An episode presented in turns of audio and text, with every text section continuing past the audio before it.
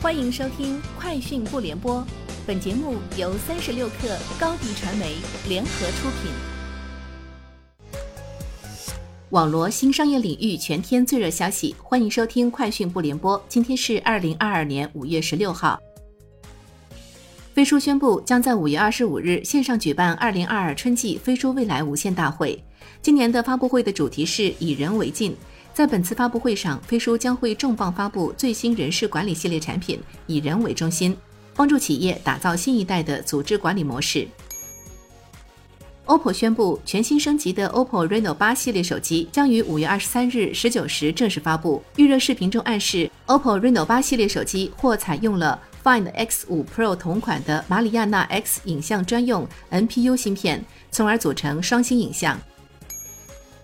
搜狐发布二零二二年第一季度财报，财报显示，一季度搜狐营收一点九三亿美元，同比下降百分之十三。彭博一致预期一点六九亿美元，其中品牌广告收入为两千四百万美元，在线游戏收入为一点五八亿美元。一季度搜狐调整后净利润九百万美元，上年同期三千七百万美元。彭博一致预期一千八百万美元。搜狐创始人、董事局主席兼 CEO 张朝阳表示，一季度得益于在线游戏业务的出色表现，集团利润超过此前指导性预期，并实现盈利。百事集团旗下的百事 SAS 业务部研发的一款直播流程管理工具，在抖店平台上线，这也是百事将触手伸向新型供应链管理的又一尝试。据官方介绍，该工具目前已嵌入抖音直播系统，直播电商可通过系统管理直播前、中、后的主要环节，例如管理订单、分配佣金、计算主播潜力等。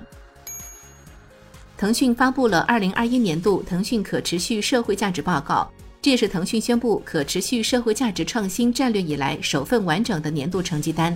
报告显示，在就业数量上，微信生态在二零二零年衍生了三千六百八十四万个就业机会，同比增长百分之二十四点四。在产业互联网领域，腾讯已在三十多个行业与九千多家合作伙伴联合打造了超过四百个行业解决方案。在生命急救方向，二零二一年九月，中国红十字会总会与腾讯达成合作，共同打造应急救护公共服务系统急救宝。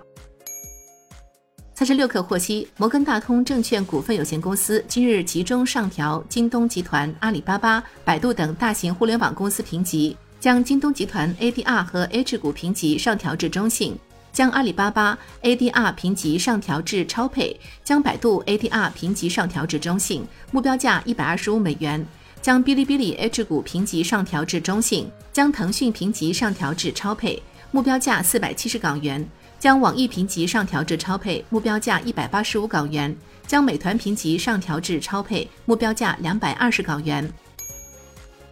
近日，深圳发布首个数字人民币教培机构预付式平台，解决传统预付式消费存在终止消费退款难、停业关门追偿难、消费维权举证难等痛点。这是全国首个数字人民币预付式消费平台，也是深圳福田区打造数字人民币示范区的一项重要举措。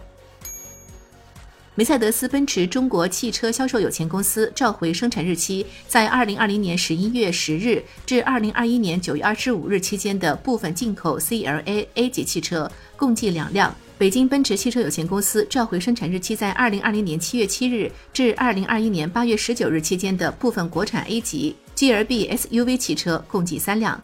梅赛德斯奔驰中国汽车销售有限公司召回生产日期在二零零五年四月二十八日至二零一五年八月三十一日期间的部分进口 ML、GL 和二级汽车，共计十二万零两百九十七辆。以上就是今天节目的全部内容，明天见。你的视频营销就缺一个爆款，找高低传媒，创意热度爆起来，品效合一爆起来。微信搜索高低传媒，你的视频就是爆款。